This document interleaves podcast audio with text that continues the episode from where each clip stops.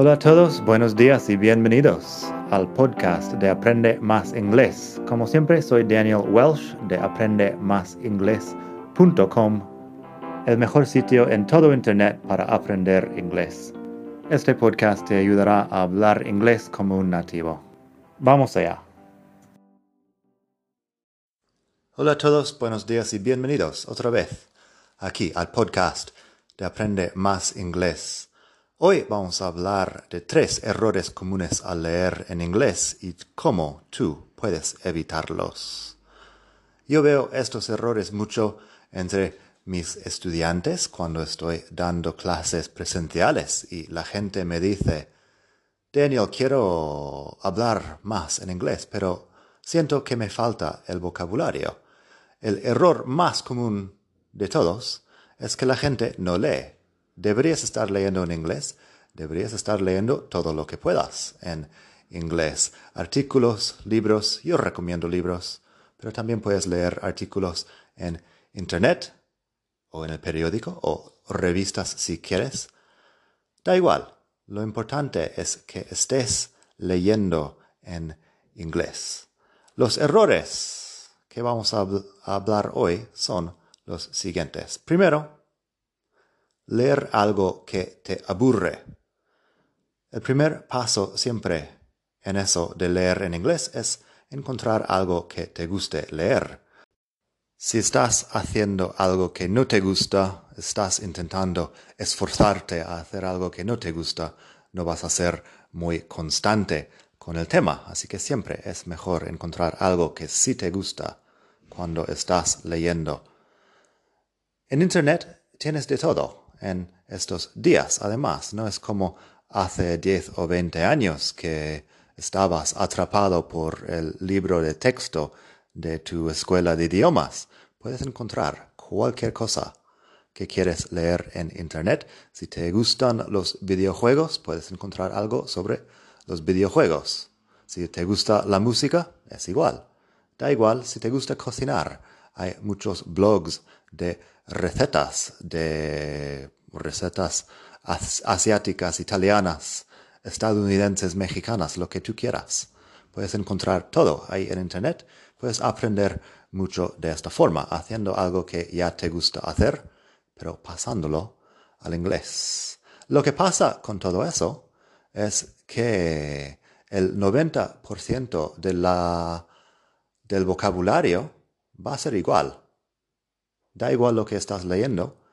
Tenemos las mil palabras más comunes del inglés que van a ser las mismas, indiferentes del texto. Luego, si estás leyendo sobre cocinar, eso tiene su vocabulario especializado, que es diferente a si estás leyendo sobre los videojuegos o artes marciales o algo así.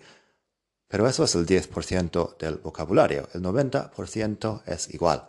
Y la gramática tampoco cambia. Si estás leyendo algo en pasado simple, pues el pasado simple es igual, indiferente del tipo de texto.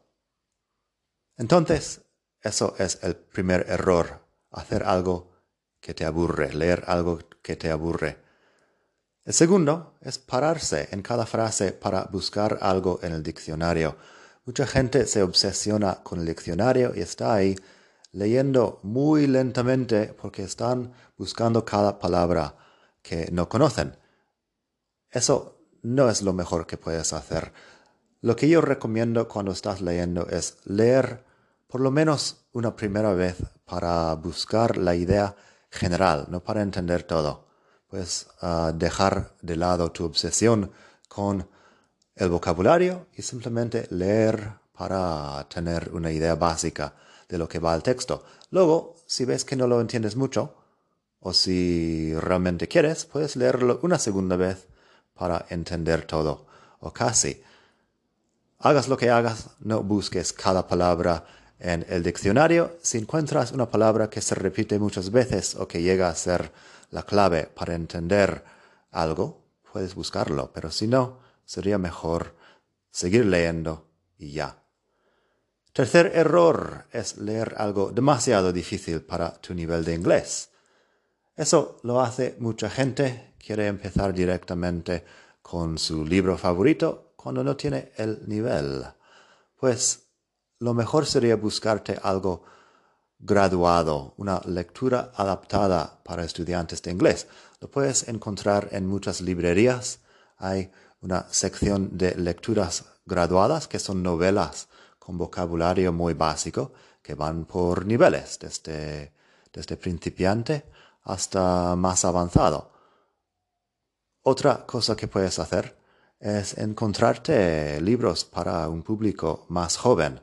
Si quieres empezar directamente con libros para niños, hay libros para niños que tienen un vocabulario muy limitado y que tú puedes leer sin tener un nivel altísimo del inglés. Una amiga mía en su día sacó el Advanced con este método, el certificado de nivel C1 de Cambridge. Hizo, bueno, a lo largo de un año leo 20 libros para adolescentes en inglés y después ya tenía un nivel bastante bueno, tanto de gramática como de vocabulario, como para ir y aprobar el examen. Así que siempre puedes encontrar algo más fácil que leer antes de empezar con algo difícil. Nada más por hoy. Espero que te haya gustado esta lección. Espero que pongas en práctica lo que digo aquí para leer más, para leer mucho en inglés, porque eso es la mejor forma de adquirir mucho vocabulario en poco tiempo. Así que disfruta. Hasta la próxima. Bye.